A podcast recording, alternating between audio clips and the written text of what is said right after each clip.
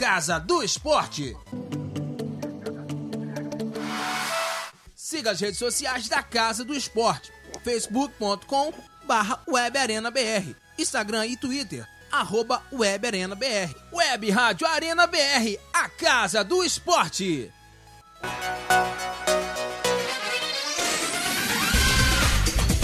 Come agora. A Arena da Resenha. Informação, opinião e diversão com a equipe da Casa do Esporte. Está no ar a Arena da Resenha. Boa noite, queridos ouvintes da Web Rádio Arena BR. Sejam bem-vindos a mais um Arena da Resenha. Hoje comigo mais uma vez Vitor Meira apresentando esse programa que acho que já até merece um prêmio, né, Kessinha? Pô, Modéstia né? à parte. Modéstia à parte, né? né, né, Nós merecemos um prêmio. Alô, alô, alô, imprensa. Vamos premiar aqui nosso programa porque é show de bola. É, hoje a gente promete falar muito de seleção brasileira. Vamos falar da Copa do Mundo Feminino. O Brasil se classificou para as oitavas de final. De final é oitavas que assim ou é quartas? Oitavas. Oitavas. Oitavas, né? Então se classificou para as oitavas de final com a vitória de 1 a 0 sobre a Itália. Mesmo com a vitória se classificou em terceiro do grupo, mas a gente vai passar mais informações daqui a pouco. E também hoje o programa merece bastante pistolagem, principalmente do Kessinha, porque a seleção brasileira ontem decepcionou a todos, conseguiu um resultado impressionante de 0 a 0 contra a poderosa seleção da Venezuela. Isso que vocês ouviram, 0 a 0 é, é, eu cochilei bastante assistindo o jogo. É, nem vi os melhores momentos, cara, porque o bagulho foi, foi tenso. Teve, Mas, teve melhores momentos? Eu não sei, cara, que eu dormi. Vitor? Oi. Opa, você me chamou ali? Não. Ah, tá, é porque caiu aqui pra mim.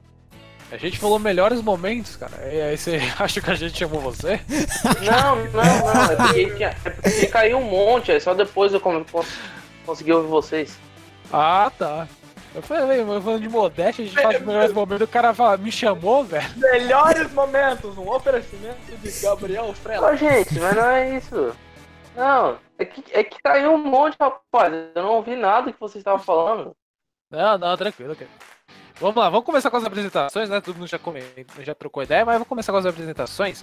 Quero começar com Alex, que é o cara que mais fala nesse programa, é o cara que mais interage. Mas ele é o cara que é responsável por tudo aqui nessa bagaça, aquele que põe o programa no ar, as transmissões no ar. E também nos ajuda muito aqui na programação da pauta. Boa noite, Alex. Boa noite, Vitão. Boa noite. É, agradecendo a todo mundo da mesa e praticamente a... hoje foi um dia bem puxado para mim, né? Duas narrações seguidas e levando a equipe nas costas. Vamos que vamos, estamos aqui para mais uma Arena da Resenha. Vamos que é, vamos, time! É, o, o Alex tá parecendo o Alex Cabeção no Cruzeiro de 2003, levando o time nas costas, né? Não, não, não. O, Ale, o, Ale, o Alex precisa. Olha, olha. O Alex é o cara, sem, sem querer rachar grupo aqui, mas o Alex é o cara que se, é, então, tem que receber o maior salário da casa, velho. Porque o homem faz tudo, pô. O homem faz pizza, o homem faz trans, é, comenta, narra, reporta, é, faz pizza. Cara, essa pizza foi aleatório, viu? Olha. Agora vamos falar com o Frelinho, Gabriel Frelo, que curte muito futebol europeu, futebol italiano, principalmente ali na região de Nápoles, com o Nápoles. Boa noite, Frelinho. Opa, boa, boa noite, boa noite, Vitor, boa noite, Kessa, boa noite, Alex, boa noite a todos que estão nos ouvindo. E é isso, é, fiquei um pouco perdido, mas é, tamo aí, tamo aí, tamo aí. Tamo aí. E também com o comentarista mais polêmico da rádio, o Wellington Kess, comentarista que dá a opinião que interessa. Boa noite, Kessinha. eu, polêmico? Não, gente, não. Eu, eu, como eu disse lá na entrevista com o PH, aliás, se você não viu, veja. É, já tá, já tá no Spotify, ô, ô, ô, ô Alex? Bom, a só o PH Andrade para responder essa questão. Eu vou então... entrar no então- Spotify e já passo essa informação aí. Então, Mas prossiga aí, Cassinha. então se, se tiver lá, né, aí vocês ouçam lá a entrevista. É como eu disse lá, é, eu não sou polêmico, eu sou correto. Né? Então, polêmica pouca é bobagem. É o que sim agora tá toma de shakes. Vocês viram? Nossa, como é que é, Cassinha? Repete aí. Não sou polêmico, sou correto. Não, olha só. Digno de Academia Brasileira de Letras. Mas, sem mais gente, vamos começar o nosso programa, mas a gente tem que começar falando sobre o nosso Spotify. Através do Radiosnet ou no app da Web Rádio Arena Carioca, com o nosso nome antigo. Vocês podem também nos acompanhar através do Spotify. Temos os nossos programas anteriores lá em formato de podcast. Então vai lá no Spotify procure a Arena da Resenha. Além do Spotify, a gente também tem um Castbox. Lá no Castbox vocês também conseguem ouvir a nossa programação completa. E falando em, em Spotify, o tabelinha contigo ainda não foi não, o Cassinho ainda não subiu. Então assim que subir, galera, né, vamos, vamos meter o dedo lá no Spotify lá e ouvir, porque é muito bom. Não é porque é, é comigo não, tá, galera? Mas foi muito bom. É. Tabelinha com PH Andrade, né? Então, vocês também pesquisem lá no Spotify, tabelinha com PH Andrade, que vocês podem ouvir os outros programas. Já tivemos duas entrevistas com Alexandre Bal, que é lá da Nova Onda FM, e também com a nossa vice-presidente Camila Lino, que também foi uma entrevista fantástica. É, como que a gente também disse, né? Vocês também podem nos acompanhar através do app Web Rádio Arena Carioca. Ainda a gente está com o nome antigo lá no app, porque infelizmente a gente não conseguiu ainda mudar. Logo mais a gente muda para Arena BR. Vocês conseguem acompanhar toda a nossa programação. Então a gente está com. Agora a gente está com um, alguns podcasts, né, Alex? De, de esporte, diversificado Sim, sim, sim. conteúdo. A gente tem os nossos programas, que é o Tabelinha com o PH Andrade, Arena Esportes, Arena da Resenha.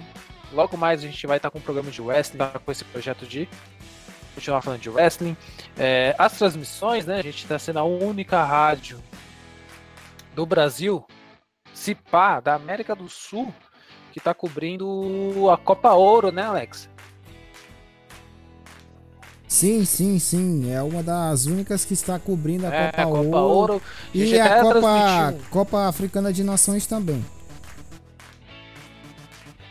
Isso. Uma Copa Africana de Nações. Começa semana que vem, né, Alex? Começa a sexta, começa a sexta, tem o jogo da, da equipe do Egito. É, começa sexta o Egito de Salá. Isso. Então a gente até está cobrindo alguns jogos, digamos, alternativos da Copa Ouro, Canadá e Martinica. Qual que você fez, Sereninha? É, Haiti quem? Haiti e Bermudas. Ah, eu. Foi contra as calças Ô, não, né? gra- ô, grande, gra- grande clássico, aliás, né? Eu achei que seria bermudas e calça jeans, né? Tudo bem. Pois Ah, é, então vocês Deus. acabam acompanhando aqui na Arena, na Arena, Resenha, na Arena BR, a Copa Ouro através da, do nosso aplicativo e também do Radiosnet. É, gente, então vamos falar nosso, também do nosso patrocinador, nosso querido patrocinador, que é a Som Mais Carioca. Né, Se você está querendo ir para o Rio de Janeiro e curtir uma viagem diferente, uma trip legal, um Rio de Janeiro além do óbvio, né? Fugir um pouco lá de Ipanema, Copacabana, é, Cristo Redentor. Não que seja ruim, né? Mas o Rio de Janeiro não é apenas isso. Então você consegue acompanhar diversos ro- roteiros alternativos, né? Para você poder acompanhar e fugir da obviedade que o Rio de Janeiro. Afinal de contas, o Rio de Janeiro já foi a capital do Brasil durante um bom tempo.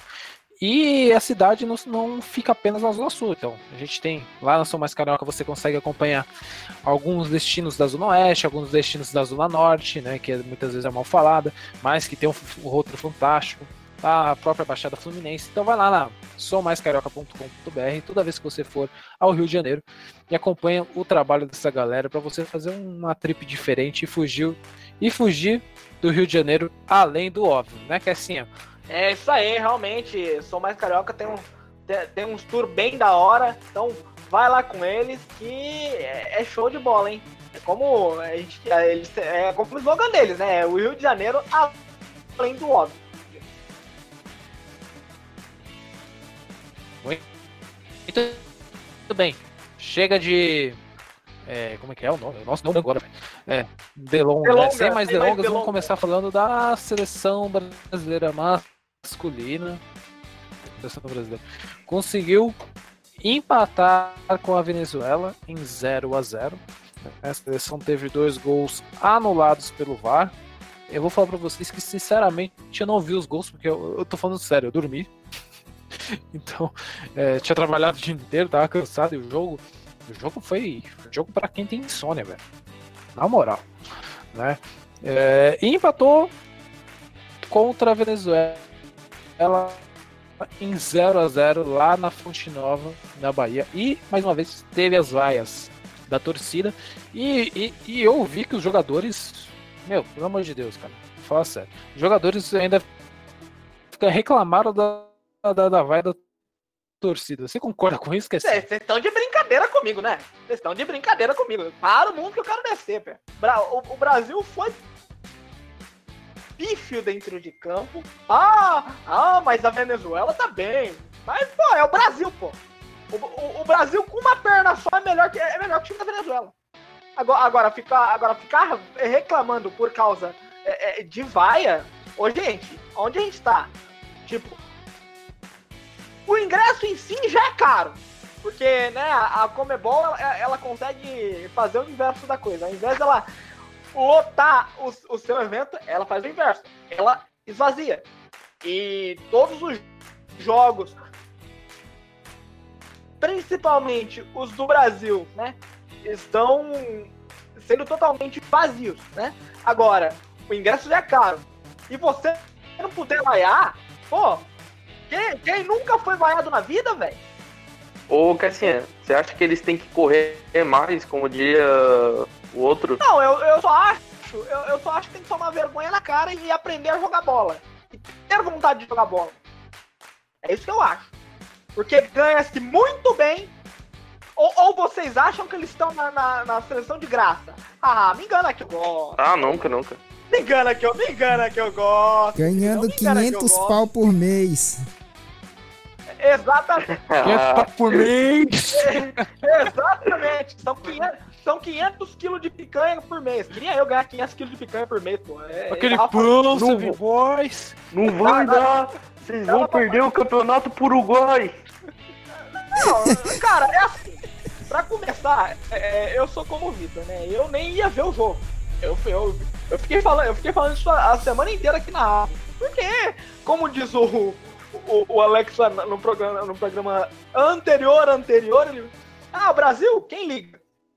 Eu não ia ver, mas eu acabei vendo porque, né, eu até gostaria de mandar um abraço pra ela, né? A nossa Cris Viana que tá ouvindo nosso programa lá, a- lá no Rio, né? Tava trocando, trocando uma ideia com ela sobre o jogo e acabei vendo o jogo todo. Então, mas realmente ah, o Brasil, eu falei, eu falei isso, gente. Eu falei. É, eu não lembro com quem foi. Eu falei que esse negócio ia dar ruim. Ah, é, Peru, querendo ou não, Peru, Bolívia e Venezuela são os piores é, da América. Isso, isso Não, não, não, não são. É o Da mais baba da história, velho. Hum? Não, mas assim, tipo, não são os piores times, mas é o grupo mais fácil da história, mano. Ah, Não, não, não. eu não, acho tanto. Não, não, é, Vene- Venezuela, Bolívia e Peru são as equipes mais fracas da, da, da, da América do Sul. Eu tô excluindo é, Japão e Catar. E Equador? Não, calma. Eu tô, é eu tô, eu tô dize- eu tô dizendo historicamente. Ah, Opa. bom, ah, bom. Eu tô dizendo historicamente. Calma lá. Mas sempre foi visto é, que Venezuela, Bolívia e Peru eram fracos. Então, pra que, que ia servir esse jogo? Basicamente, o Brasil ir fazendo nove pontos, todo mundo, ah, agora é campeão, vamos ganhar tudo. Aí o que acontece? Chega contra o Uruguai, toma uma trauletada. Aí, aí todo mundo baixa o pau. É assim que funciona, velho. Né? É pra dar sobre. Aliás, aliás, esse grupo é o grupo que o Tite pediu, pediu a Deus. né? Porque ele, ele. Ou vocês acham que ele vai entrar sem pressão? Pô, tá uma pressão do caramba em cima dele. Se ele, se ele, não, se ele não ganhar essa Copa América, ele tá fora. Não sei quem vai colocar lá. Se é Renato Gaúcho, se é a minha mãe, se é meu cachorro, se, não sei. Mas ele tá pressionado. Eu, segundo o nosso amigo Clóvis, o, o, o caboclo que é o Mano Menezes. Ah, ah, é, é, é, é outra íngua também, mas tudo bem. Ah, isso aí, é, aí sim era pra dar uma pistolada nível neto pra cima. É. é eu não sei se o Mano Menezes tá com essa bola toda pra seleção e pra seleção de novo, mas. Enfim. Ah, não, ah, não, não, mas peraí, peraí, peraí, calma. É, assim, ele merece ir pra seleção, pô. Afinal de contas, Ah, ele, mano. afinal, afinal de contas, ele treina o melhor time do, Bra- do Brasil, né? Até quando fala de seleção, o cara tem que soltar essa frase, velho. Não, se a gente for falar do futebol da Tailândia, ele vai soltar essa frase. Isso não pode ter certeza. Pode ter certeza. Gente, é, eu vi uma discussão assim, assim, a galera tava fala- falando sobre a seleção brasileira que existe uma certa falta de identificação dos jogadores com os torcedores. né? Muitas vezes eu, eu vi o pessoal falando, não, você tem que chamar jogadores que atuam no futebol brasileiro para ter mais identificação, mas se não chamar jogadores que tem identifica é, que estão no, joga no futebol brasileiro, pelo menos que tem alguma história no clube. né? A gente sabe que o Roberto Firmino jogou pouco tempo aqui no Brasil, o Marquinhos, acho que se jogou 10 jogos como titular pelo Corinthians, foi muito, né, Kessinho? Então, Cara, é vocês assim, acham que tem essa falta de identificação mesmo entre os jogadores e a torcida, devido a muitas vezes os jogadores saírem muito cedo daqui e não tem nenhuma identidade com nenhum clube daqui do Brasil? Vai, o Fraulo, depois eu falo.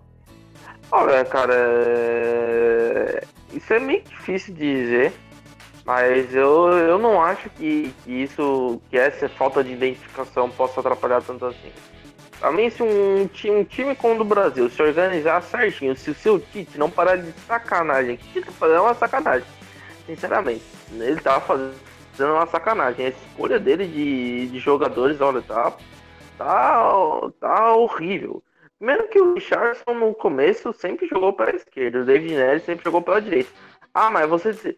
Ah, mas o David Neres joga na esquerda no, contra, no Ajax. Ah, não tem nada a ver, não tem nada a ver. O Ajax é outra coisa. O Ajax era um time fantástico que eh, era movimentação pura e bem diferente da seleção brasileira, que é um time quase estático, né? Coutinho já vimos que não tem, não tem condições, né? Coutinho não tem condições. Ah, mas fez dois gols na estreia, ah, não sei o que. Ele fez um gol de pênalti e um gol na cara do gol. Então, sinceramente, o Cou- Dois gols na estreia contra quem, só pra frisar? Bolívia. Ah, tá, não, só pra... Não, o, não, o Coutinho não tem mais condições. Na minha opinião, o Firmino não, não, não seria aquele lugar com um meia assim. Era pra ele ser o meia. Entende? Porque no Liverpool, se se vocês pegaram no Liverpool, quem espaça o campo, quem pega a bola e espaça e arma, é ele mesmo. É o próprio, é o próprio Firmino. Não tem ninguém pelo meio é, é, ocupando aquela faixa de campo que não seja ele. Então, na minha opinião, ele tinha que ser o cara, o cara 10 e quem tinha que ser o, o centroavante era o Gabriel Jesus. Mas aí o seu Tite vai lá e faz o quê? Bota. é, eu acho que tem que ser, sinceramente. Nossa, Pelo menos com, com a convocação que ele fez. Mas é, aí o, seu Tite vai lá e, fa- e faz isso. Bota, pega o.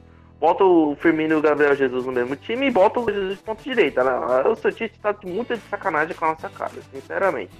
Sem contar que ele bota, ele tira Casemiro, que na verdade o Casemiro já nem precisava estar nesse jogo porque é contra o a Venezuela, né? Não precisa de um cara, de um cara que vai ficar lá dando uma praticamente de um terceiro zagueiro, né? Pra mim, quem tinha que ser o titular não era nem, nem, nem Fernandinho, nem, nem Casemiro. Pra mim é Alan, porque ele é, ele é leve, ele consegue chutar bem. Pra mim seria mu- muito mais aproveitado do que o seu Casemiro. Pois é, pois é. Ô, ô Vitão, é, apresenta a nossa convidada aí, por gentileza, antes de eu a gente prosseguir com o programa.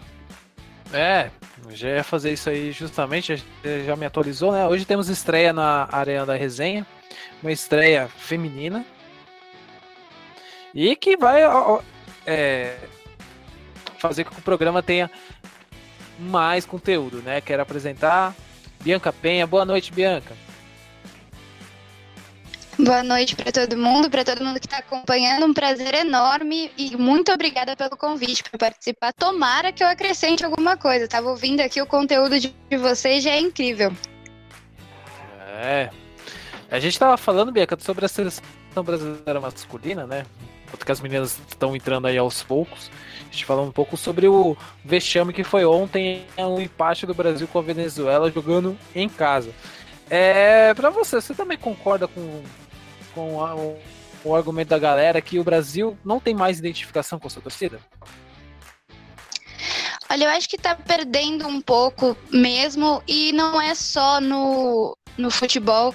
Acho que teve uma geração agora, essa geração atual, ela tá muito protegida por assessores e uma imprensa que defende muito ou quando quer só ataca, e isso acaba afastando mesmo, diferenciando os jogadores de pessoas comuns, porque na verdade eles são pessoas comuns que têm seus bons momentos, seus maus momentos, e antes a gente conseguia ver isso melhor e criava uma identificação com os jogadores, até pela forma que eles se apresentavam em campo, se empenhando mais com o drible, com o futebol bonito que nós gostamos de ver, né? Nós brasileiros gostamos de ver.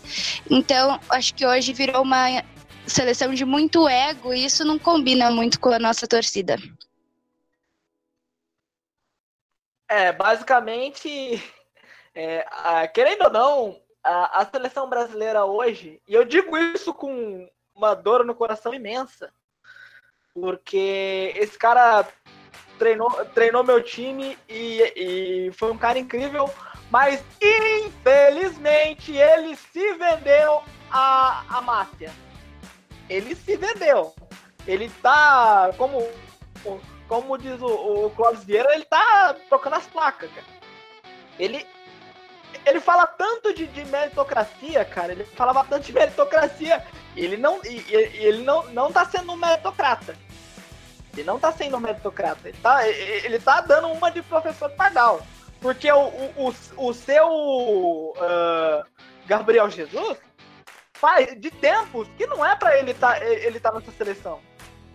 É, a, gente, a gente tá com uma, com uma geração muito boa.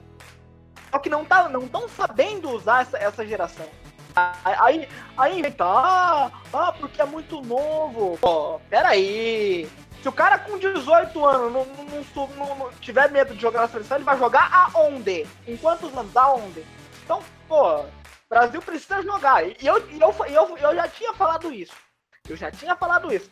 Esse grupo tá, tá me cheirando arroz queimado, velho. Porque só vai servir pra subir o ego do Brasil lá nas cabeças, e aí vai pegar um Uruguai da vida, vai tomar, vai, vai tomar cacetada, velho.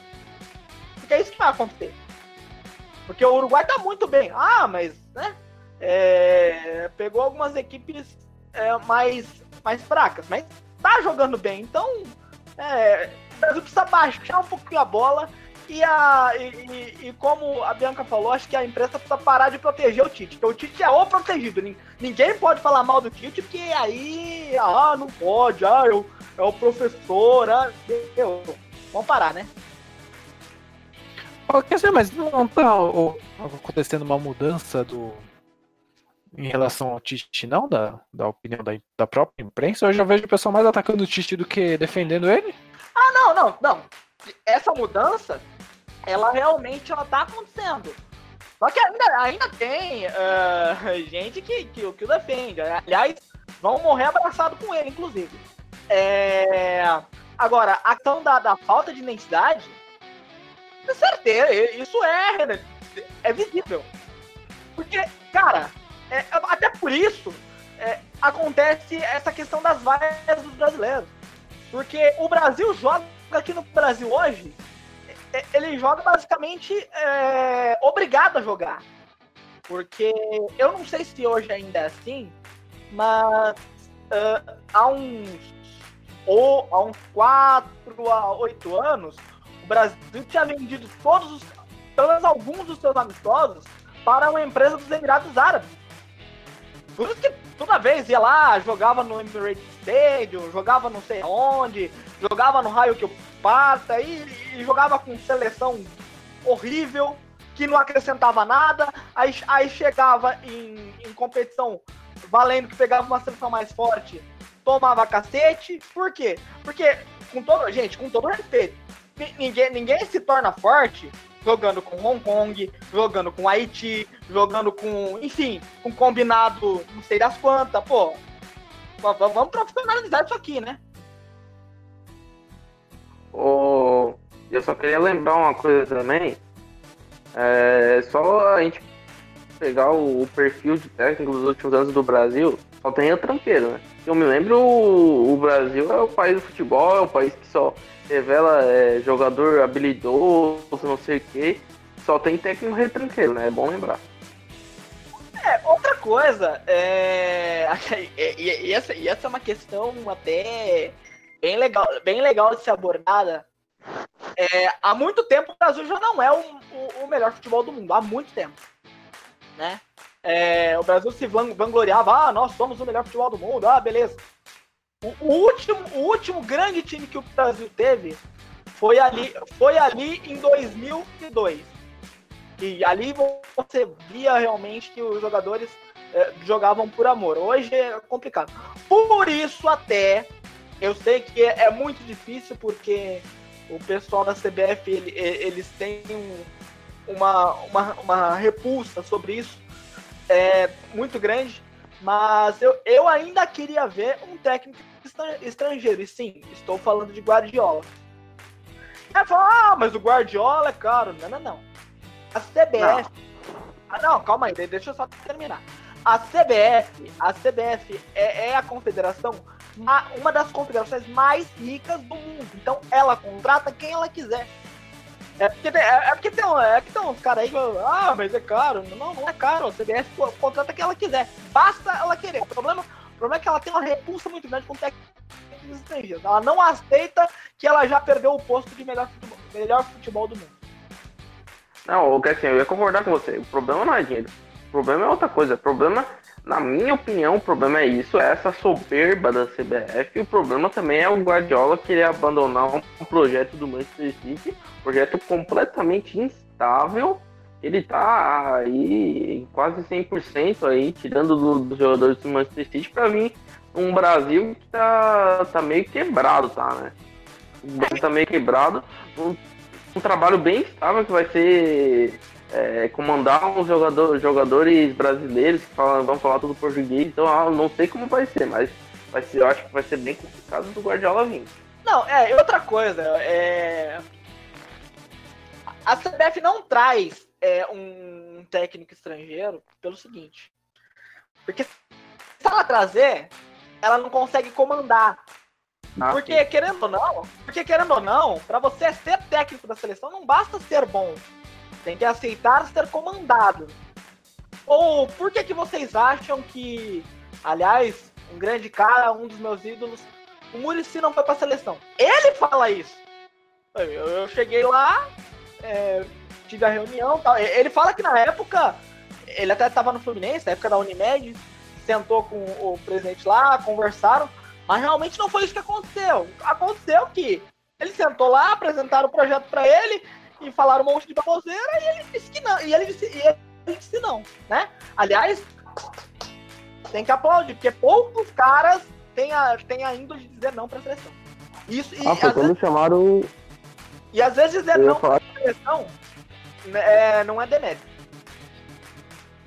Eu ia falar que foi, foi, na época do. Foi chamado Mano Menezes, né? O Mano Menezes, se não me engano, tava comandando o Corinthians e estava em segundo, né? Sim.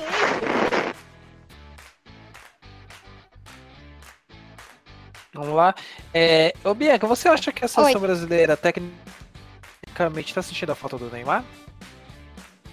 Olha, o Neymar é sempre um jogador que diferença, mas eu acho que não, não, não nesse momento. O Neymar, quando ele entrou no último jogo, ele também não entrou bem posicionado, não entrou parecia focado, né? Não parecia focado dentro de campo.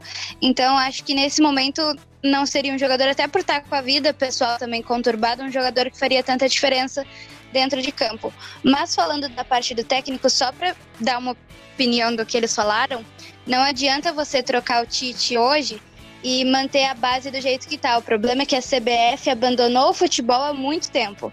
Então a base agora vai voltar a ter um treinador depois de muito tempo sem saber, passando por Micali e outros.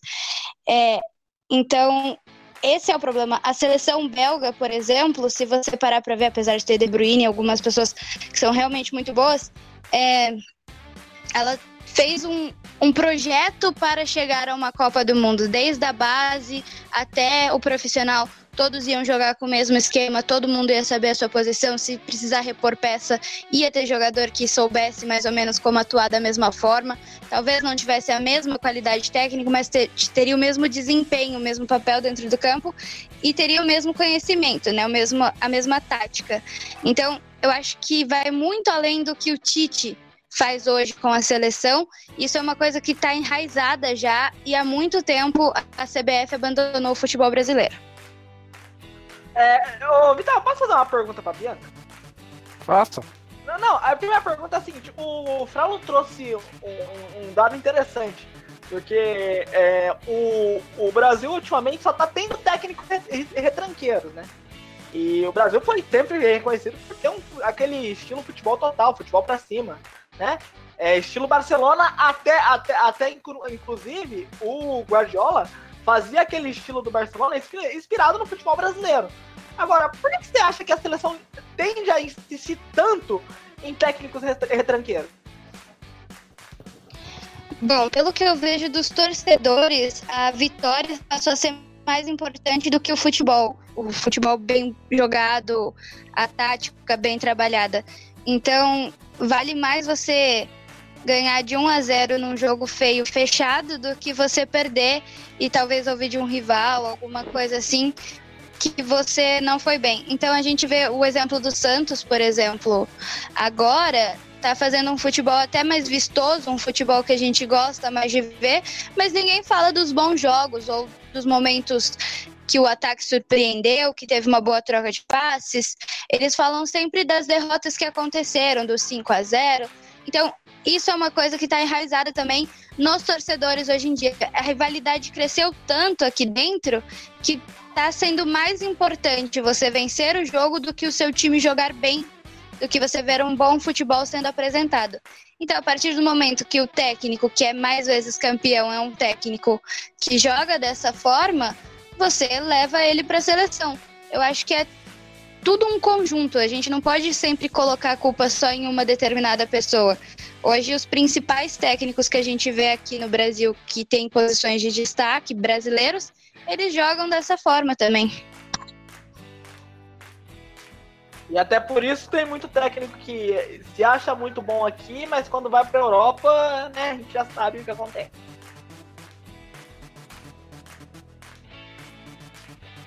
É, a gente sabe os treinadores brasileiros não têm muito destaque na Europa, mas para vocês, os treinadores brasileiros não têm destaque na Europa porque eles não se capacitam para poder treinar algum clube europeu, né?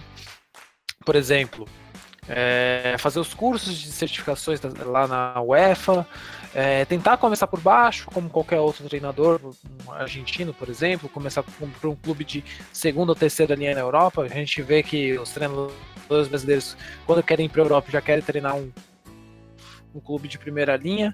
Para vocês, quais são os motivos que fazem com que os treinadores brasileiros sejam é, ultrapassados em relação, por exemplo, aos argentinos, que têm um bom mercado da Europa, e de outras nacionalidades?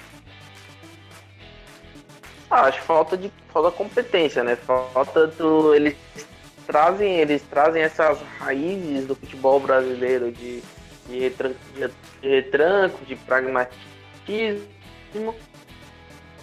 e acaba que isso não funciona muito bem lá na Europa, né? Poucos casos na Europa são, são assim de pragmatismo e isso é, e o mercado de lá, assim, mercado de lá, ele, ele pega quem tá lá, né? Ele pega os pragmatismos que tá lá. Ele não vai importar um treinador à moda antiga do, do Brasil, né?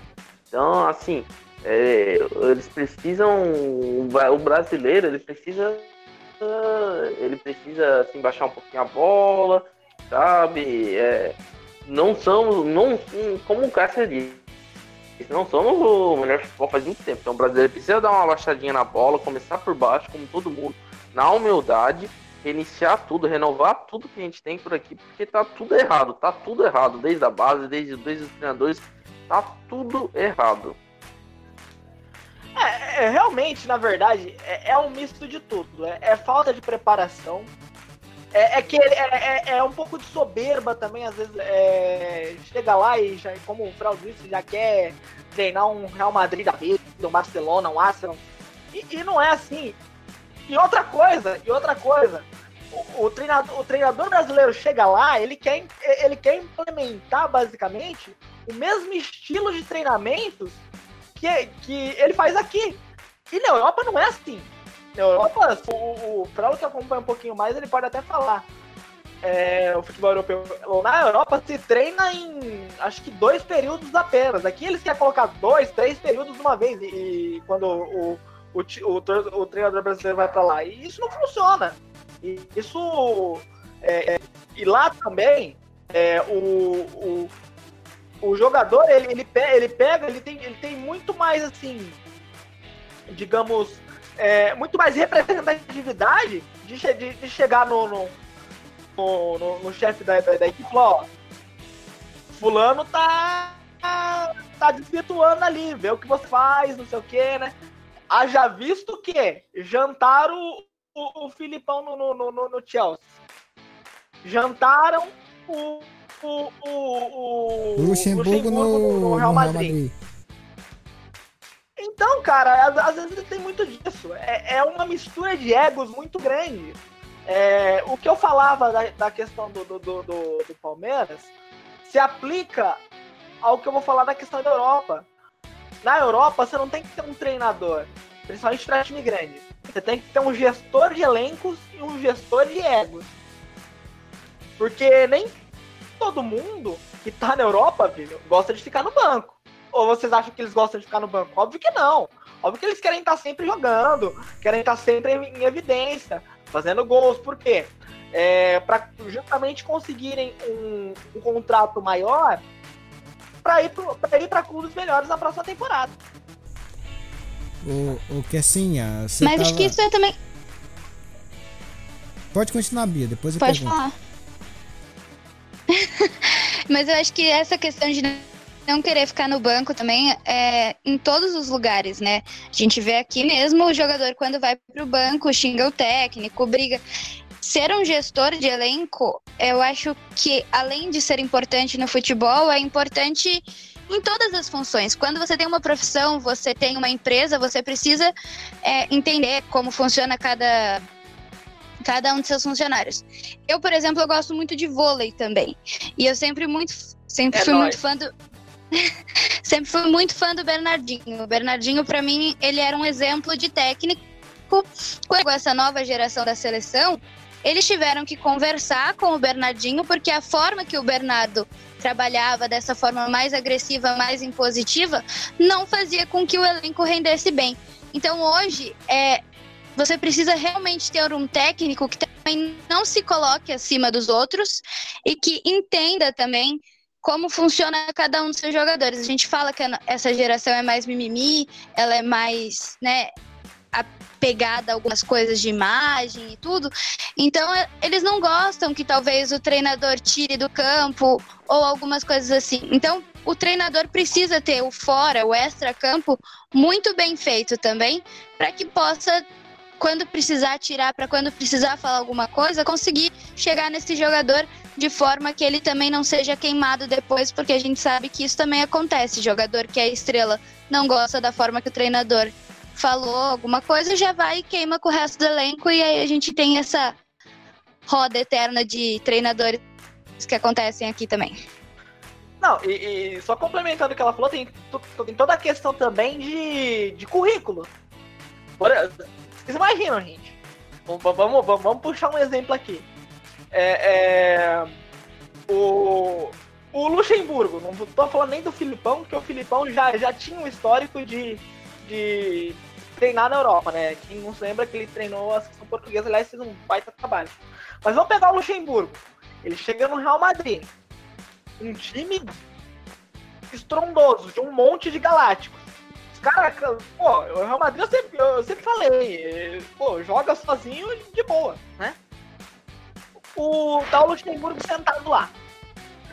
Os caras olham pro banco, o Luxemburgo vai dar uma, uma chamada mais ríspida num Zidane da vida, num Beckham. Os caras vão, olhar pra cara dele e falar assim, meu, meu irmão, que, que que você ganhou pra estar tá falando dessa forma comigo? Então, pra, então o que, que eu quero dizer com isso? Para os treinadores darem certo uh, uh, na, na Europa, eles têm que adquirir o respeito. Respeito que hoje Guardiola tem, pelo, pelo currículo que, que, que ele conseguiu, que hoje o Klopp tem e outros diversos técnicos também. Simeone, e por aí vai. O que assim, é, vocês falando agora há pouco do, do, do, do Filipão, eu queria fazer uma pergunta para ti. Qual é o diferencial do Filipão fase Portugal e Filipão fase Chelsea? Qual foi a diferença? O que que não causou entre os dois? A diferença, a diferença. Bom, o Filipão, o Filipão fase, fase Portugal era um cara extremamente. Tipo, é, era estilo paisão mesmo. Só que ele era um cara muito mais enérgico.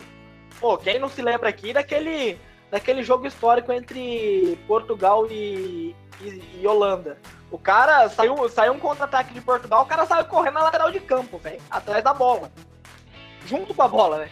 Então, é, aí o, o, Filipão chega num Chelsea que é, naquela época também era, era galáctico, que tinha bala, que, tinha Drogba, que tinha Terry, que tinha Check. E aí, cara, não entrou no esquema, né? Os caras olharam para ele, ah, é o Filipão. Aí ele quis, ele basicamente quis fazer um, um, uns estilos lá que os ingleses já são mais engessados, os ingleses já não gostam é, é, é dito que o, o, os europeus não gostam de treinar tanto. Né? E aí o Filipão, né, daquele jeitão dele, quis imprimir basicamente o mesmo estilo que ele imprimiu. Tanto nos times do Brasil, né? No Palmeiras e, e em Portugal, quis fazer isso na Inglaterra. Acabou que é, acabou caindo por água abaixo. E sem contar que o elenco do Chelsea, desde aquela época, já era um grande problema, né? Tanto o elenco como como quem tá lá em cima na diretoria era um, era um problema, continuam sendo um problema, né? É, hoje bem menos. Hoje bem menos. Acho que entenderam basicamente que é, eles precisam jogar. Apesar, apesar que essa temporada, né, o Frelo pode até falar melhor, mas essa temporada não foi lá aquelas coisas uh, pro Chelsea. Apesar que ele vai encher os cofres também.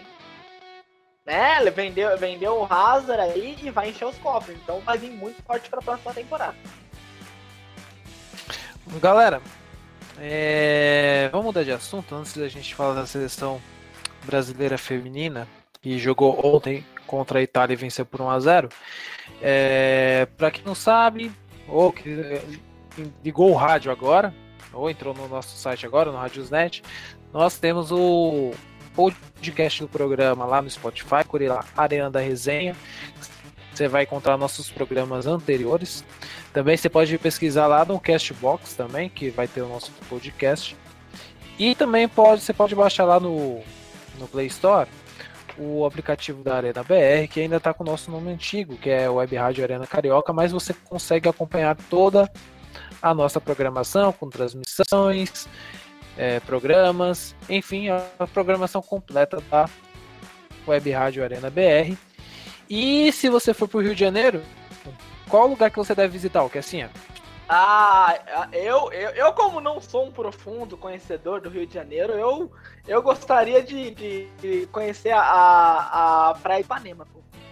A Praia de Ipanema é show, né? Mas também é clichê lá no Rio, no Rio de Janeiro, né?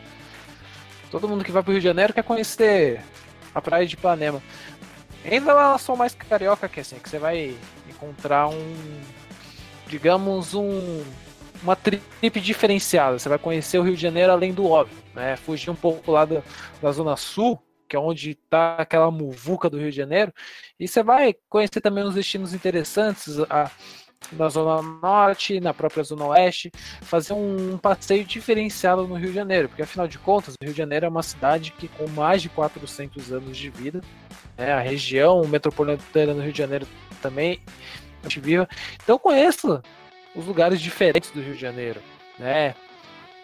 No dia 26, dia 21, às 3 horas, vai ter um tour guiado sobre os encantos de Vila Isabel né? Que vai ser um tour que, é, que vai ser guiado pelo som do grande sambista Noel Rosa. Né? A gente também tem um, um, um passeio para você conhecer o Museu de Arte Moderna, desculpa, Museu de Arte Sacra, no dia 22, logo às 9h30 da manhã. Você vai conhecer o Museu Arquidiocesano de Arte Sacra.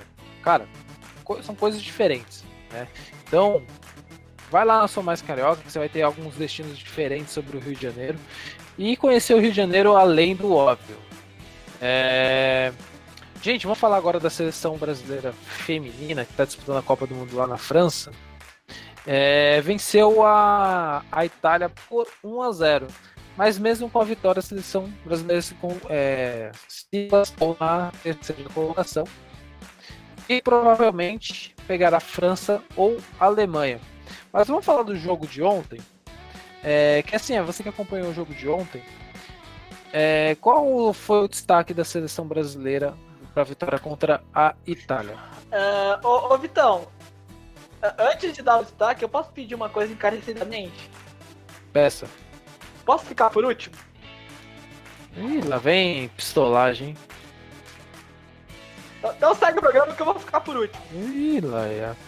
Ô Bianca, você acompanhou a partida do Brasil né, ontem à tarde? Eu acompanhei, na verdade, eu ouvi, porque eu estava trabalhando, né? Não consegui ver, mas ouvi tudo com o melhor narrador, meu amigo querido que está ouvindo a gente agora, Diego Lineker, que passou toda a emoção, então eu consegui acompanhar bastante aí o jogo da seleção brasileira, sim. O que, que você achou da vitória do Brasil contra a Itália por 1 a 0? Olha, era um jogo complicado. A Itália, ela é uma seleção que vem crescendo, né, gradativamente. O primeiro clube que decidiu investir no futebol feminino na Itália foi a Juventus, né, nessa nova fase. Então, ela tem uma vertente defensiva muito grande. Então, conseguir vencer a Itália realmente é uma, uma coisa complicada Ainda mais porque não contava com a Andressa, que é uma grande jogadora, a Formiga, que é uma das referências aí no meio de campo na parte defesa né, do Brasil. Então, foi uma surpresa para mim essa vitória. Foi uma surpresa também a forma como o Brasil se apresentou. Mas a Andressinha deu conta do recado, entrou, jogou muito bem. A Cristiane apareceu da forma como conseguiu. A Debinha nos três jogos destruindo, fazendo o fino da bola, o que se espera dela também. Então, gostei bastante da atuação do Brasil nesse último jogo. E assim, já quer pistolar já? Você quer falar alguma coisa, Frelo? Pô, assim, eu acompanhei o jogo assim, mas deu um pouquinho de sono até, né? A seleção não foi muito bem, as, as italianas tiveram poucas chances. Acabou ali fazendo um golzinho com a, com a Marta e depois a, as italianas também não demonstraram muita reação, né? Uh, posso, Vitão? Pode, fica à vontade. Eu vou até, eu vou até me ajeitar aqui, porque. Pão! Não, não, cara. É, é Sim, antes de você começar, peraí, deixa eu falar, Alex. O, Alex, Prepara é. o botão do pi aí, velho. Que lá vem bom, Não, não, não, tá, calma, tá calma, calma, calma, calma, calma, calma, sereno, sereno, calma. É. Eu. No início da partida me, me foi, foi bastante animador. Né? O Brasil marcando, né? Subindo as suas linhas de marcação. Que era basicamente. Uh, acho que uh, nós esperávamos. Brasil tinha que subir essas linhas, porque senão as, as italianas elas iriam sair de forma com muita tranquilidade. Então o Brasil subiu essas linhas. E, e começou a, a- a tocar muito bem a bola, rodar essa bola, fazer com que a- as italianas é, se cansassem. Só que do meio pro final, né? Ah, e depois eu falo do nosso entregador de colete, tá? É, do meio pro final, começou a, a desandar o negócio. Porque é, o Brasil, ele começou a ficar muito espaçado em campo. Isso não, isso, e, e lembrando que isso não é culpa é, das meninas, pelo amor de Deus, longe disso. Isso é culpa do entregador de colete que, né, alguns o chamam de técnico. É, que não, não, não dá os treinos é, certo, né? Que tem que ser dado. É, aí o Brasil começou a, a espaçar- Cassinha, Eu, posso te interromper rapidinho? pois não. Pode falar, então. Não, por que, que é entregador de colete? Porque, cara, cê- é, os, os caras os cara gostam de, de, de, de, de cutucar onça com a vara curta, né? É brincadeira. Não, porque é, é, é, é, é, eu, eu me recuso a chamar um asno em forma de treinador de técnico. Porque, cara, não, eu, eu, tento, eu juro pra vocês, eu tento, eu tento. Mas, não, cara, não tem como. Tem, tem, tem uma, tem, tem uma, uma imagem no, no jogo que é bizarra.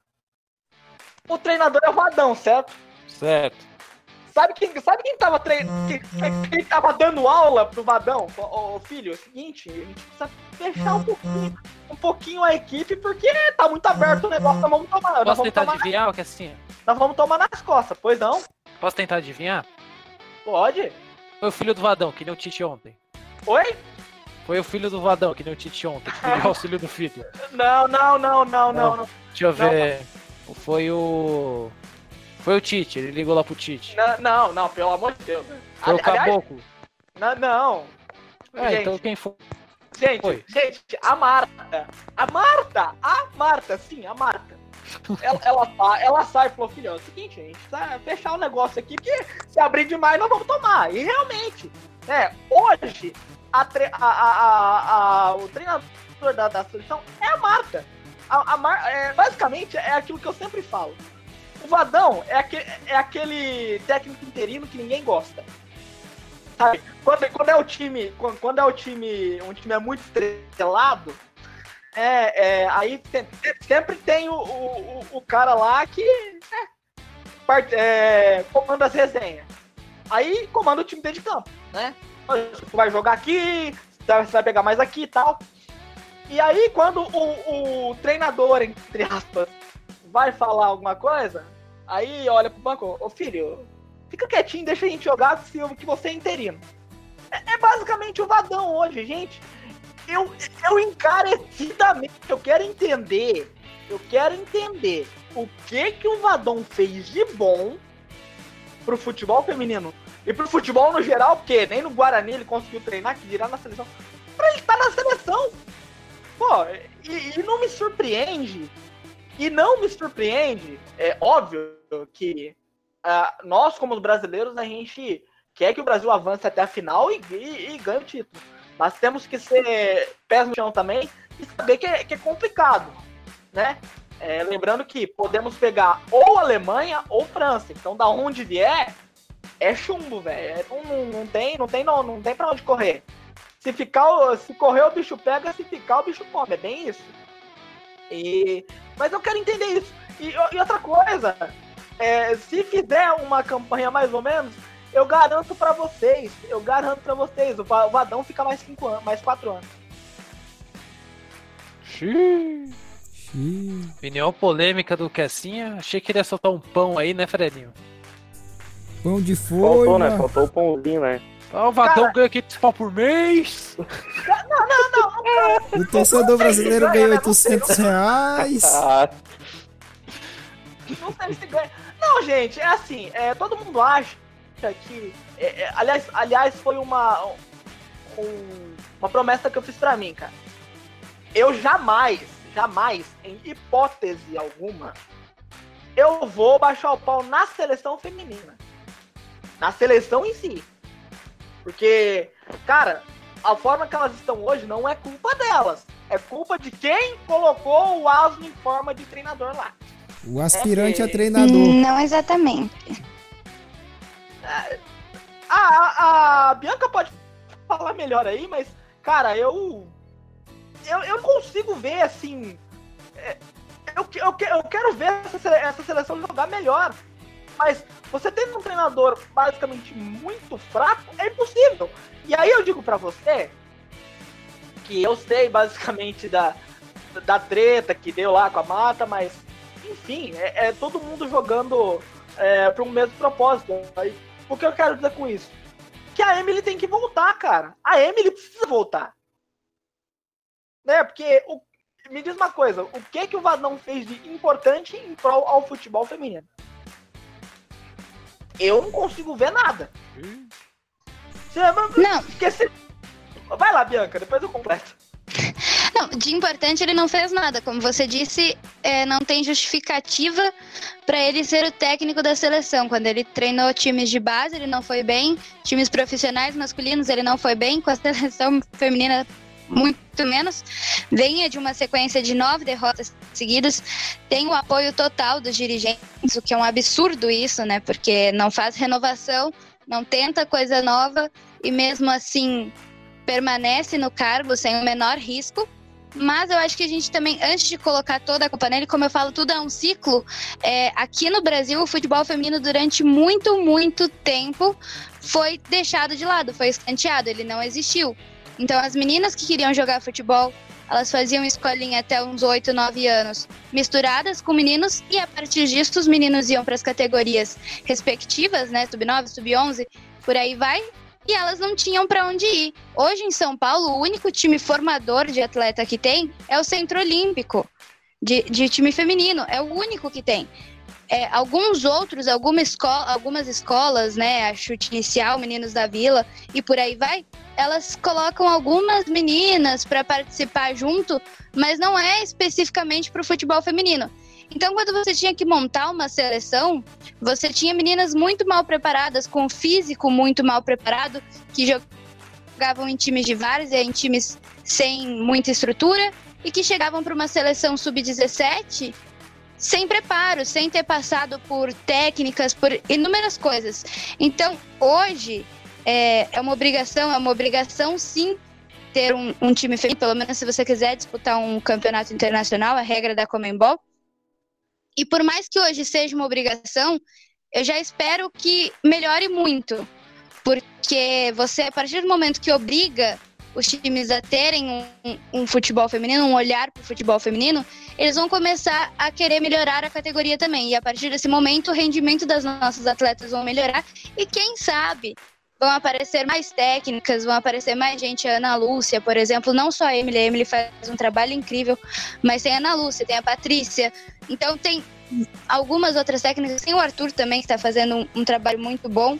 Não precisa necessariamente ser uma mulher, mas precisa ser alguém que entenda do futebol, o que o Vadão não faz. Concordo com você em gênero, número e grau, não dá para chamar ele de técnico, dá para chamar de qualquer coisa menos de técnico, Ah. mas também não dá para colocar que a culpa é só única e exclusivamente dele, porque tem toda essa história também de não respeitar o futebol brasileiro feminino. Que assim, você dá licença rapidinho, só precisa- a gente precisa apresentar a Cris Viana, que conseguiu entrar somente agora, teve um, atra- um atraso, um pequeno atraso, mas o importante é que ela está participando agora e também pode falar um pouco da- sobre a Copa do Mundo Feminina. Boa noite, Cris. Boa noite, pessoal. Então, é, eu entrei logo na hora da bomba, né? Falando mal do Vadão, que virou uma coisa que eu tava até falando com o Kessinha, que virou um hobby meu falar mal do Vadão. Mas, É nóis. Cara, é nóis. né, Kessinha? O entregador de colete. Porque técnico ele não é. Mas, cara, o Brasil até que ontem eu achei que jogou melhor do que nos outros dois jogos. que espero que jogue melhor no próximo jogo, mas é o que vocês estavam falando, não é tipo uma coisa que o técnico tá fazendo. Porque você vê que, que ele, tá, ele quase não gesticula com as meninas, ele quase não fala. E no último jogo, quando a, Marta, a Marta e a Formiga saíram, tipo, o rendimento caiu 80%. Então, não é. Se ele, ele podia ter botado duas meninas ali para completar o time e fazer uma força, não tanto quanto elas, é claro, porque elas têm uma base muito grande e já jogam muito tempo na seleção. Já tem uma cabeça feita para isso, as meninas são muito novas. Mas, poxa, podia ter botado alguém no lugar para tentar substituir um pouco. E, poxa, o, o Brasil ter tomado aquela virada foi absurdo. Eu fiquei completamente indignada. Minha vontade foi ir lá só pra estrangular o técnico, cara. De verdade, de raiva. Galera, ontem eu tava acompanhando no Twitter lá o jogo, não consegui também assistir, mas acompanhei ele pelo Twitter, eu tava no trampo. É, o pessoal tava comentando que a vitória de 1 a 0 do Brasil, ela foi importante para dar mais confiança para a seleção brasileira.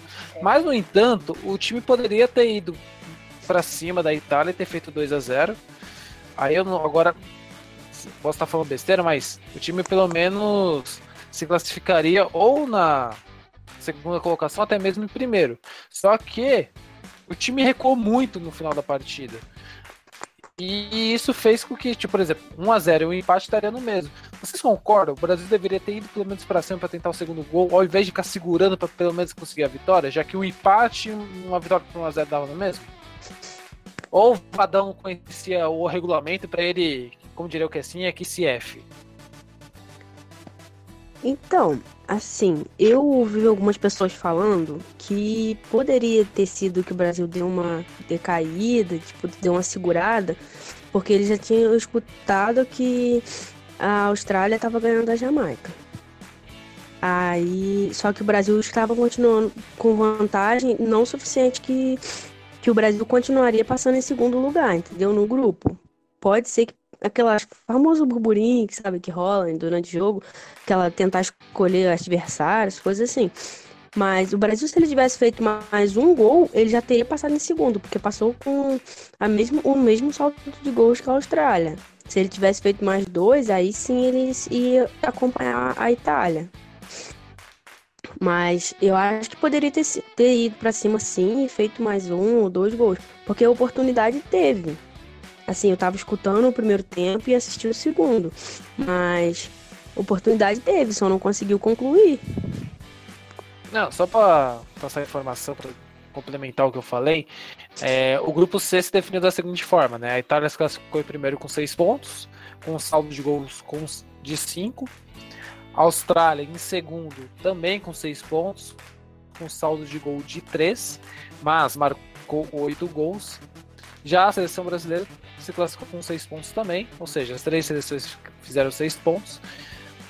Teve um saldo de três que a Austrália e perdeu em relação aos gols prós que fez apenas seis. Então, se o Brasil tivesse feito um golzinho a mais, já teria se classificado em segundo e, e teria se livrado da França ou da Alemanha. Não, e se você pegar. Então... Vai, vai lá, vai lá. Não, completo.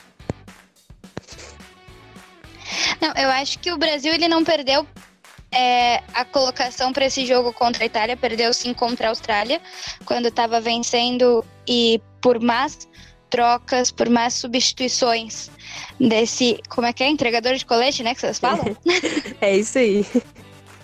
Deste entregador de colete, acabou fazendo isso. É, eu acompanho um pouco o futebol feminino. e assim, a Ludmilla, por exemplo, ela joga muito bem, ela joga no Atlético de Madrid. É uma jogadora que não conseguiu ainda mostrar o mesmo futebol que, que atua normalmente dentro com a seleção, né, nesse campeonato. Então, quando ela substituiu a Marta, o nível caiu bastante. E também porque ela não jogou na opção dela. Se tivesse um distribuidor de colete que soubesse como a Ludmilla joga, talvez seria melhor porque aí conseguiria colocar uma jogadora que joga na posição dela, que consegue criar, consegue finalizar mais as jogadas. Como eu disse, a seleção da Itália ela é muito forte defensivamente, ela consegue realmente neutralizar muito bem os ataques. Tem uma goleira que é muito boa, então o Brasil ele tentou inúmeras pegar o gol e conseguiu aí com esse pênalti e tudo fazer o gol. Cansa, cansa. Chega uma hora, final de jogo, você tá cansado, não tem muito o que você fazer. É, você vai pro drible, você vai tentar, mas você tá cansado também. A gente tem que lembrar que é Copa do Mundo, que todos os jogos é 110% que você tem que dar. Então chega nesse finalzinho de jogo, você tá cansado, as atletas estão cansadas, são ritmos de jogos diferentes. Então, eu acho que elas perderam sim a classificação para no jogo contra a Austrália, mas contra a Itália eu acho que elas deram o melhor delas. Não vejo dessa forma como se elas tivessem deixado de jogar. Agora, eu gostaria de fazer uma pergunta para todos da mesa, né? A Bianca, a Bianca trouxe, trouxe um negócio bem, bem legal, que foi a questão do Vadão. Porque hoje, a grande parte da seleção feminina, ela, ela atua toda na Europa. Se eu tiver errado, vocês me corrijam. É, é, então ela atua toda na Europa. Será? Será que o Vadão consegue basicamente acompanhar tudo para realmente trazer o melhor é, do, futebol feminino, do futebol feminino que temos hoje? Não. Acho que nem ele convoca a seleção. Ele sabe o que quer fazer isso. Ô, ô, ô, Não, é gente, simples, Eu você tem ele tem um. uma, uma pré-convocação lá, ele só. Ele só manda, só manda, só. Não, vai, não faz nada. Posso fazer uma pergunta rapidinho? Fique à vontade. Não é pergunta, é provocação mesmo. O, o, o Tite tá fazendo aula com o Vadão? Ai, ai, ai. Acho que o caso do Vadão ainda é pior. É, não, é porque o Vadão é o mestre. E o Tite tá aprendendo agora, porque tudo que ele fez até a Copa do Mundo, pelo amor de Deus, velho. Acho que eles estão fazendo competição de quem, quem consegue ser pior, velho. Na moral. Tite É, Vadão a uma 150 aposta, km por hora, quem que bate primeiro, né? É, eles ficam lá na CBF, o que você tá fazendo? Ah, não tô nada, velho. Ah, na competição agora em julho, vamos ver quem consegue ser pior? Meu, até o Galvão, ó, já, já tem indo pro, pro, pro masculino, mas só rapidinho, só ah, um parênteses. Até o Galvão Bueno ontem ficou impressionado com, com a inteligência do Tite tirar o Casemiro e colocar o Fernandinho, virou até meme, cara. Ah, não, não, mas, mas peraí. O, o, o, o- Galvão, sou, go- gosto muito do Galvão, mas ele basicamente caiu no meu conceito quando, na vitória contra a Jamaica, o cara, o cara vai e me, parabeni, me parabeniza o, o Vadão, velho. Não, nosso, treino- nosso treinador, parabéns ao Vadão. Pô, Gente, Não, tem que puxar o saco, né? mas, mas pensa pelo lado positivo. Pelo menos o Tite, ele sabe onde fica a Jamaica. boa, boa, boa. Precisamos Boa, lembrar do fato que o Vadão, quando foi perguntado sobre o futebol da Jamaica, falou que não fugia do futebol sul-africano. Então, é, não saber em que continente fica o adversário que você vai jogar é um pouquinho mais complicado, eu acho. É, fora que a Jamaica fica no hemisfério norte, nem no hemisfério sul fica. Sul-africano, velho. Ô, Cara, ô Kessa, cara, cara, cara, será que ele. Será que ele acompanhou o Zayn Bolt na, na, na- nas Olimpíadas? Pô? Ele, falou- ele achou também que ficava na- no continente africano. ô Kessa, será que o Vadão já, já conseguiu arrumar um, um Atlas pra saber onde é que fica a Jamaica mesmo? Arrumar o quê, Alex? Espera aí que cortou tudo agora. Um Atlas. Atlas. Não, é, acho que entregaram o Atlas pra ele. E Agora, agora o que estão que estão precisando entregar pra ele é um curso de treinador, porque ele tem curso de tudo, mas treinador é que é bom nada, né? É um belo, é um belo caso de aspirante a treinador, né? Não, não, não, não, gente, mas falando sério agora. É, é, eu não sei, é, a, Bia- a Bianca até acompanha um pouco mais. Eu acompanho bastante também, mas a Bianca acompanha um pouco mais.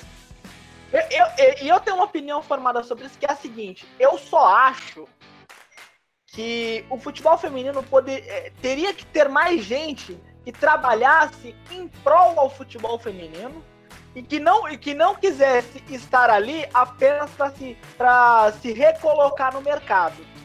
Sabe, aquela pessoa que entra no futebol feminino para se recolocar no mercado e depois aí deixa Deus dará. Tem um exemplo. É dar um exemplo? basicamente, é basicamente o, que o que fizeram com o Posso dar Vadão. um exemplo? Porque assim, tem, tem outro exemplo também, fácil. Pode falar. Senhor Marco Aurélio Cunha, quem tá fazendo lá e quem que ele entende de futebol feminino? O que, que ele entende de futebol, né? É, é bom, é bom que se diga. A, a- a única Olha, coisa outra pessoa que também não dá pra falar. O que que ele entende de futebol? Agora, se te- é, a gente mete o pau aqui na, na, na, na CBF, mas se tem uma, uma confederação que realmente, realmente, de novo eu vou falar, a Bianca pode falar até melhor que eu, mas realmente está levando a sério o futebol, o futebol feminino, pelo menos parece isso, é a Federação Paulista. Que a Federação Paulista, sim, tem um, um, um- campeonato bem é, estruturado. Talvez A gente precisa- Sim, hoje o futebol paulista ele realmente é o melhor estruturado nos campeonatos femininos, mas isso ainda a gente precisa lembrar que não existe campeonato profissional de futebol feminino no Brasil. Os times brasileiros eles são consider... femininos são considerados amadores. Então, por mais que vocês vejam Corinthians, Santos, nananã, eles são considerados amadores e muitas das meninas não têm contrato como jogadoras. Elas têm bolsa auxílio. Então ainda é muito diferente. É, no futebol feminino aqui de São Paulo, pelo menos tem a Aline, tem a Calan, que são pessoas que jogaram, que sabem como é- são as dificuldades, que hoje lutam por, melhorias na categoria. E isso que é importante, você ter pessoas que realmente respeitem e conheçam o futebol feminino para trabalhar nessa área. A Federação Paulista ela transmite todos os jogos é, do Campeonato Paulista por um aplicativo, né? E as equipes são formadas por meninas. Então isso também, ela, além de apoiar o futebol feminino, ela apoia as mulheres que se interessam pelo futebol de forma geral. Então narradoras, comentaristas, repórteres. Eu acho que hoje a Federação Paulista é a que melhor representa o futebol feminino, apesar de ainda estar muito distante de ser o que as meninas merecem. Sim, elas recebem um- uma ajuda de custo, né? Pra jogar. Não é nenhum salário. Aí, aí, aí, gente, aí isso me lembra uma coisa, que é, é- é o seguinte. Se vocês pegarem é, a seleção nor- norueguesa, por exemplo. A seleção noruegue- norueguesa, norueguesa, tá, tá, difícil hoje, tá língua, pô. É, ela basicamente, é, as meninas, no caso, lá na Noruega, elas, elas recebem basicamente o equivalente ao que, ao que os homens recebem lá. Então, é, ali é um futebol é, muito mais igualitário. Aonde eu quero chegar com isso? Ah, tem uma jogadora que eu juro pra vocês, eu infelizmente é, eu esqueci o nome. Se o Alex puder pesquisar aí pra gente, eu ficaria agradecido. Tem uma jogadora que além de jogar futebol profissionalmente, isso na, na Noruega, tá? Além de jogar futebol profissionalmente, ela é skatista. E, e- e das boas, inclusive. É, e tá até ganhando medalha por aí.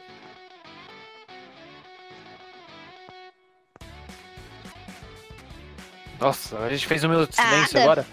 É, ela mesma. Pesquisei aqui. É a... É, tipo, é, é um minuto de silêncio em, em homenagem ao a, a calhodice que o Vadão faz na seleção, então E o Tite também. Gente, qual que é o pior adversário? A França ou a Alemanha? França. o pior adversário, Isso. nem França nem Alemanha. Nem, nem a França nem a Alemanha, é o Vadão. Eu sabia que ia falar isso. Ai, ai. Falando, falando sério, não, falando sério, vamos, vamos, vamos, vamos falar um negócio sério agora. Eu acho que o pior adversário, sem dúvida nenhuma, é a Alemanha. Por fato de, de já ser tricampeã, já, né? E, e apesar, apesar que a Alemanha veio pra esse, pra esse, pra esse Mundial sem a, a, Marozan, né? E já foi melhor do mundo e tá sem ela. Mas a Alemanha, a Alemanha tem diversos jogadores que podem decidir. Se eu pudesse escolher, eu pegaria a França, que também é, é, é uma carne de pescoço. Mas, mas, é, é aquele negócio, né? Tem toda aquela pressão, se jogar em casa, a torcida, É, só lembrando que no jogo, no jogo contra, contra a Nigéria, a, a França sofreu, sofreu uma semana para poder ganhar. Né? Foi ganhar com gol de pênalti lá, né? Pênalti que existiu, mas só ganhou de 1 a 0 Então, se eu pudesse escolher, eu pegaria a França hoje. É, eu não, não escolheria a França, até porque é um dos futebols é, femininos mais potentes, né? É, que investiu desde sempre é o maior campeão da Champions, né, com o Olympique, e tem uma base muito forte que está acostumada a jogar junto. Então, para você vencer a França é muito complicado porque a maioria das meninas há muito tempo atuam juntas, elas se entendem pelo olhar, elas sabem o posicionamento uma da outra, e a gente sabe que essa, esse entendimento dentro de campo faz muita diferença. Eu vi os jogos da Alemanha, não achei bons jogos, eu acho que a seleção brasileira tem muito mais chances de passar pela Alemanha do que se já enfrentar a França, porque além do fator casa, tem esse fator das jogadoras serem boas e terem um bom conhecimento já uma das outras, um bom entrosamento.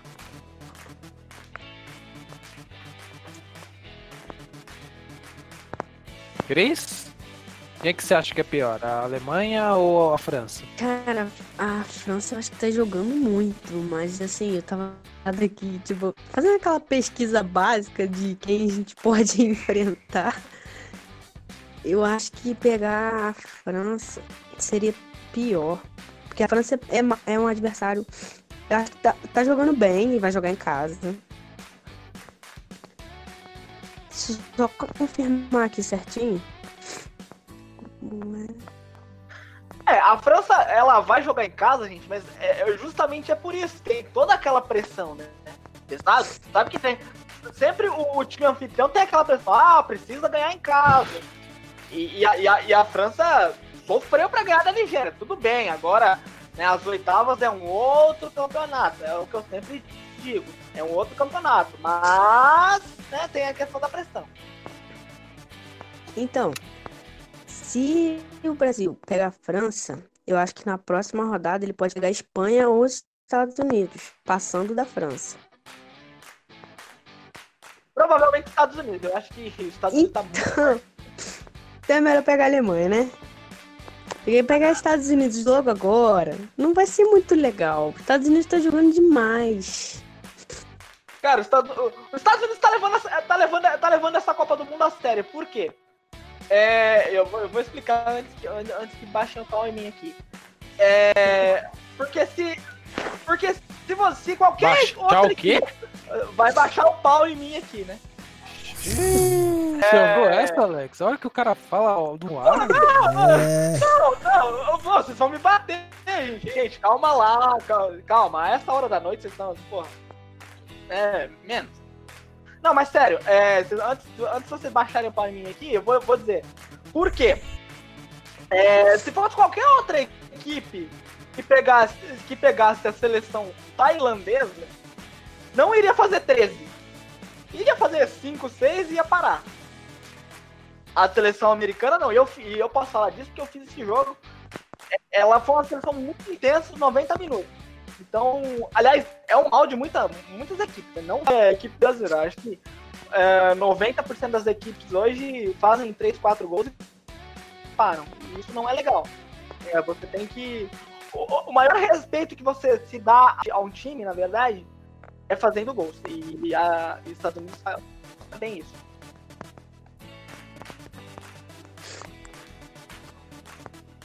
Mas eu acho que os Estados Unidos também não pegou um grupo. Ah, tá, é difícil. Mas. Para as costas que deu. Os times que não tomaram uma costa tão grande se seguraram bem. Gente, e é uma outra questão, né? É, nos Estados Unidos, futebol o futebol que a gente tá falando é um esporte feminino. Hum. Agora que tá mudando e indo pro masculino. Mas as meninas desde sempre são incentivadas a jogar futebol, tanto que, que jogadoras estadunidenses estão em todos os outros times, elas vão migrando para ter espaço onde jogar, vão se naturalizando e vão atuando por outras seleções, porque os Estados Unidos hoje é um celeiro de, de craques, né? Um celeiro de jogadoras é onde você encontra a maior aglomeração de meninas que jogam bola. Então, é, são incentivadas em universidades e como nós universidades da, dos Estados Unidos e do Canadá. Então, é, é, impossível você falar hoje dos Estados Unidos e não colocar ele como uma referência, como um dos principais times a ser batidos em qualquer competição de futebol feminina. Sim, tanto que. Inclusive tem, até, inclusive tem até uma, uma, uma jogadora. Se eu não me engano, acho que no Campeonato Brasileiro, não lembro, eu não lembro a equipe agora. Uma, uma americana naturalizada. É americana? Acho que é americana naturalizada brasileira. Jogando numa, numa equipe aqui, aqui do, do, do Brasil no Campeonato Brasileiro. Eu não lembro quem é agora. Galera, vale fazer também uma menção rosa Marta, né? Com o que ela marcou ontem contra a Itália, ela se tornou a maior artilheira em Copas do Mundo. Ela marcou os em Copa, uma mais que o alemão Close. É, para vocês, essa marca da, da Marta é surpreendente, né, gente? Com certeza, cara. Porque fazer 17 gols em Copa do Mundo não é para qualquer um, não. Olha. Não, e eu ainda fui obrigada a ler comentário de, de machista, porque não tem outra palavra machista, dizendo que era um absurdo compararem a Marta ter 17 gols com o Close, que se fosse assim era para unificar todas as competições e lá lá lá lá lá lá lá lá e que a Marta só faz gol de pênalti. Se a Marta só fizesse gol de pênalti, Imagina a quantidade de pênaltis que o Brasil ia ter cobrado, né? Desses 17, 5 foram de pênalti, 5 ou 6. E os outros foram todos gols normais. Então a pessoa só tem vontade de o quê? Criticar o futebol feminino. Vocês sabem, isso me irrita profundamente. Nossa, eu concordo plenamente com você. Me dá uma raiva quando eu vejo essas coisas. Às vezes eu até evito de comentar, porque igual essa semana mesmo, eu tava vendo em uma página o pessoal começando a fazer aqueles discursinhos machistas, falando mal de futebol feminino, que futebol feminino não merece nada, por causa da Marta tá fazendo aquela propaganda toda da, da publicação dela da Gol Qual é? Acho que é isso. Vou até confirmar aqui. E, tipo assim, o pessoal falando muito mal. Aí eu acabei entrando e falando em alguns comentários, tipo assim, tentando ver se o pessoal parava de falar. Porque, poxa, nossa, ah, lugar de mulher na cozinha, varrendo, varrendo casa, nossa. Eu respiro fundo para não falar besteira com o pessoal desse, sério. E, e, e, só lembrando também que teve uma polêmicazinha né, desnecessária até, é, é, que mostra que tem muita, tem muitos, muitas pessoas que estão começando a, a, a, acompanhar o futebol feminino agora e não conhecem nada, absolutamente nada de futebol feminino. Porque tanta coisa para eles reclamarem, tanta coisa para eles reclamarem, eles vão reclamar do quê? Do futebol feminino. Não, não, não, não. Do batom da Marta! Do batom da Marta! Gente, do... Eh, parabéns, parabéns, parabéns, vocês são um, um gênio. É, se eles olharem. Pode falar. Se, ele... se eles olharem a seleção da Suécia, por exemplo, então eles morrem, né? Porque as meninas estão sempre de unha pintada, a maquiagem inteira feita, não só o batom, é o, o lápis, o rímel, o blush. Estão sempre impecáveis. Então, a partir do momento que você decide jogar bola, você não pode mais ser feminina. Tá? Ou você escolhe um, ou você escolhe outro. É meio absurdo, absurdo essas coisas. Muito absurdo. Ah, você ah, sabe qual que... é, você sabe, é... sabe, sabe o que é pior de tudo isso? É que a Marta ainda pode ser punida por causa do batom, cara. Ah, ah, não, ah, para o mundo que eu vou descer. Não, parou. parou. É, aqui, parou, é, eu tenho uma, tenho uma reportagem aqui do UOL. Ela é um pouco extensa, mas eu vou resumir aqui para vocês. Vou colocar só o primeiro parágrafo para vocês verem, ó. A FIFA tem seis patrocinadores oficiais e não permite que outras marcas façam propaganda de produtos durante seus eventos esportivos. A decisão de Mata de usar um batom da empresa Avon durante a vitória sobre a Itália levantou a discussão. Teria a Marta infringido a regra da identidade de massas de futebol ao usar um batom da Avon? Então eu queria que fizesse o quê? Colocasse urucum na boca, velho? Não, mas pergunta, ela passou o batom dentro de campo fazendo, exibindo a marca, mostrando, olha, eu estou utilizando um batom da Avon? Não que eu saiba. Não, então pronto, ela poderia estar usando o batom da 25 de março que ela comprou aqui, ninguém sabe o batom que ela tá usando. Ela não tá fazendo propaganda de nenhuma marca, ela simplesmente tá usando batom como inúmeras outras utilizam. Se o Cristiano Ronaldo entrar com, com gel, com cabelo cheio de gel, alguém vai ficar enchendo o saco dele? Meu, meu tem umas baboseiras que você escuta que, pelo amor de Deus. Não, o pior é a FIFA entrar na pilha disso tudo ainda. A, FIFA, Exatamente, o pior é esse. A única coisa que a FIFA tem que fazer, a única coisa que a FIFA tem que fazer é sentar e aplaudir o evento agora. Que, querer. Cara, foi determinante pro gol da Marta a questão do batom? Não, o batom entra em campo. que assim, não. deve ter sido. Acho que deve a, a goleira ficou olhando no batom e perdeu a concentração. Que pelo amor de Deus, cara. É, tipo, a goleira olhou pra Marta, olhou no batom dela, se apaixonou e esqueceu de defender a bola. É, acho que foi isso, né? Por isso que... Se, É um batom mágico. se fosse assim, também não podia. As atacantes não conseguiriam fazer gol no Brasil nunca, né? Porque do jeito que a Bárbara é maravilhosa, você parava Sim. pra ficar observando, não tem o que fazer. Concordo, Concordo plenamente, Bia. co- concordo em gênero, nú- número e grau. Aliás, que bela tatuagem. Ei, que assim, ela é, hein? Perde a oportunidade. Não viu? perde. Que assim não perde uma, cara. Quem perdoa é Deus. Que assim ele sempre se aproveita dessas oportunidades pra lançar dele. Como diria o outro, Jesus perdoa, que assim é não. Ô louco, louco, louco, gente. Calma, menos, menos. Ah, mas não, pô, pô, mas é verdade, pô. Ali- Aliás, ali- aliás, mudando um pouquinho o foco aqui. Ô, ô, galera, o que tem de mulher bonita nessa, nessa Copa do Mundo Feminina é o Ah, lá, é, de novo, velho. Tá bom, parei, segue o programa. Segue. Ô, não, gente, tudo bem, aqui. Você tá falando aqui no programa, beleza. Só que eu não concordo tanto com narrações, tipo, a pessoa tá narrando lá o jogo. Eu já vi isso na televisão, eu não vou divulgar o canal, obviamente. Mas a pessoa tá narrando o jogo e fica falando, nossa, que pessoa bonita. Que pe-" No jogo masculino ele fica falando, nossa, que jogador bonito, que jogador bonito. Não fica. Poxa, é pra falar das qualidades dos jogadores, não é pra ficar falando delas. A gente sabe que as meninas são lindas, cara.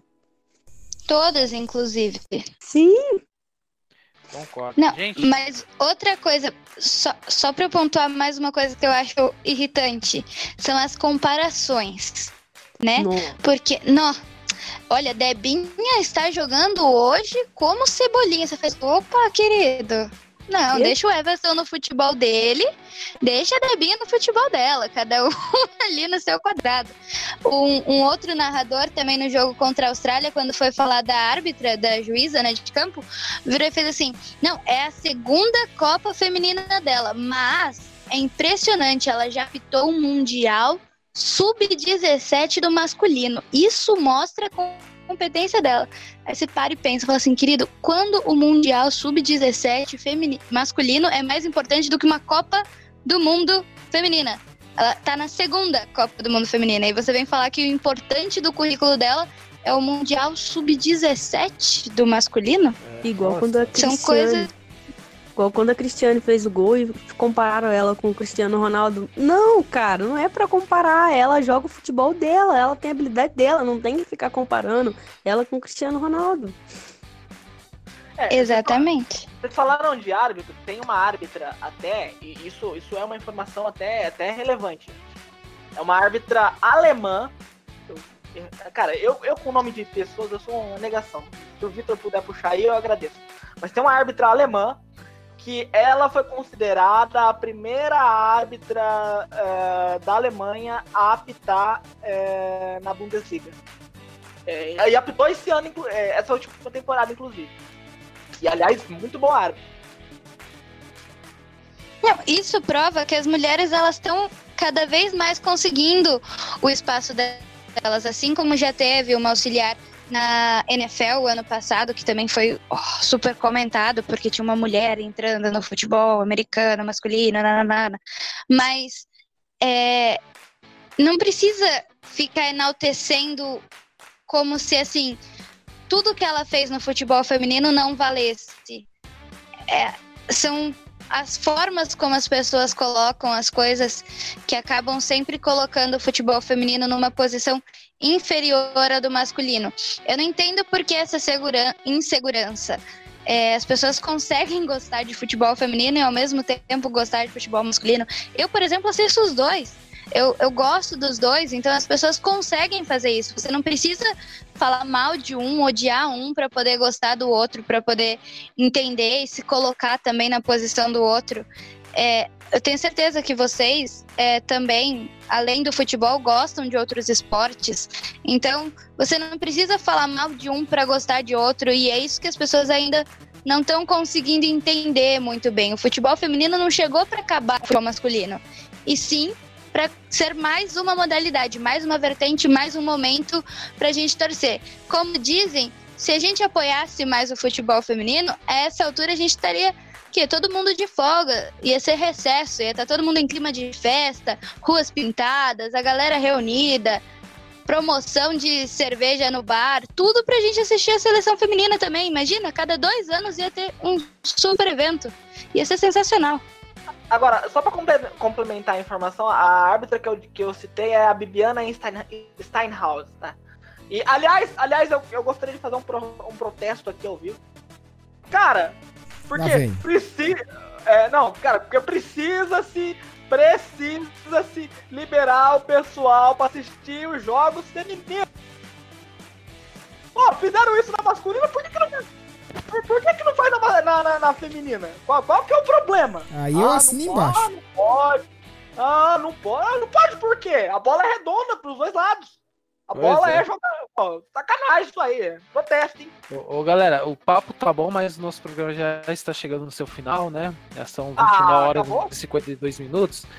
Aí eu queria que cada um desse o seu destaque final. Começar pelo cara que fala pra caramba aqui no programa, que é o Alex. Alex, dê o seu destaque final. Poxa, cara, você joga isso em todos os programas, enfim. Agradecer. agradecer é a todos. lá pra você participar mais, tá ligado? Não, eu sou quietinho assim mesmo, mas é assim, enfim. Agradecer a todo mundo, né, todo mundo da mesa, é, mais um programa participado. Foi uma honra muito grande estar aqui com vocês essa noite e até a próxima oportunidade. Freninho, seu destaque final. Opa, é, primeiramente, muito boa noite.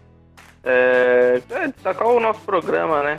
O nosso programa, estamos indo, estamos perseverando, né? Já faz quantos, quantos, quantos meses que a gente tá no ar, ô, ô Vitor? Impressionantes, depois que a gente tomou, já fazem dois meses. Não sei como, mas faz dois meses. Aliás, aliás, aliás, como, é que, como é que a gente ainda tá no ar, né? Pô, sinal que pô, a, a diretoria tá gostando bastante. É, quer sim é dar seu destaque final também? Bom, vamos lá. É, agradecer a todo mundo aí que, né, agradecer a audiência, né? É, meu destaque vai porque eu vou ter que, olha, eu vou ter que rezar muito para as meninas e e pro nosso entregador de colete não fazer, vocês sabem o que, né? Ei. Bia, faz seu destaque final pra gente. Bom, Só lembrar o pessoal que Copa do Mundo, infelizmente, só tem a cada quatro anos, mas acabando a Copa do Mundo, vai voltar Campeonato Brasileiro Feminino, vai voltar Campeonato Paulista para quem é daqui, né? Para quem não é, vai voltar Campeonato Carioca, Campeonato Gaúcho, por aí vai. Então, acompanhar mesmo. Normalmente, os jogos femininos é, regionais eles são gratuitos, então vocês podem ir conhecer, falar com as jogadoras porque elas são super acessíveis também. Então, incentivar mesmo, apoiar, descobrir a sua jogadora favorita, seguir ela no, nas redes sociais e falar para ela: vai lá, você consegue. A Bárbara, apesar de ser essa super goleira, ela reposta tudo que colocam sobre ela, tudo positivo, né? Claro, as negativas acho que ela não coloca tanto. Mas oh. tudo positivo ela coloca. Então, elas sempre estão ligadas nisso. Então, é mostrar apoio, mostrar força. Afinal, elas passaram por muitas coisas, elas enfrentaram muitas barreiras, enfrentaram muito preconceito para chegar onde estão hoje.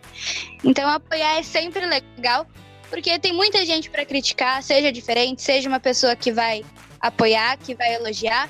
Assista os campeonatos regionais, assista o Campeonato Brasileiro, que está chegando agora numa outra etapa, uma etapa mais decisiva, vários times grandes se enfrentando. Então, apoie realmente o futebol feminino porque precisa. Cris, finalmente, dê seu destaque final. Muito obrigada pelo convite. Pô, muito prazer estar falando com todos vocês. E concordo com a Bia, tem que ter muito apoio pro futebol feminino, sim. Meu destaque final vai para Marta, uma goleadora de Copas do Mundo. E até a próxima, galera. É, galera, vamos encerrando aqui mais um Arena da Resenha. Queria agradecer muito a participação de todos, principalmente das meninas, da Bianca, da Cris. É, agradecer o Alex que gerou esse sinal pra gente, o Frelinho que participou mais uma vez do programa, e do Kessinha que tá aqui sempre comigo aqui fazendo o programa. Até quando eu não tô aqui, ele tá fazendo aqui também. E galera, nos acompanhem lá no, no Spotify, no Cashbox, também lá no app da Web Rádio Arena Carioca e também nas nossas páginas do Instagram, né? Arena da Resenha 10. Por que 10, que assim, ó? Por quê? Porque é camisa 10, né, Vitão? Pô. Camisa 10. E além disso, você pode também acompanhar as redes sociais da Web Rádio Arena BR, o Insta Arena, arroba Arena BR. Também temos o Twitter e o Facebook. Agradecer mais uma vez aos nossos ouvintes e fui!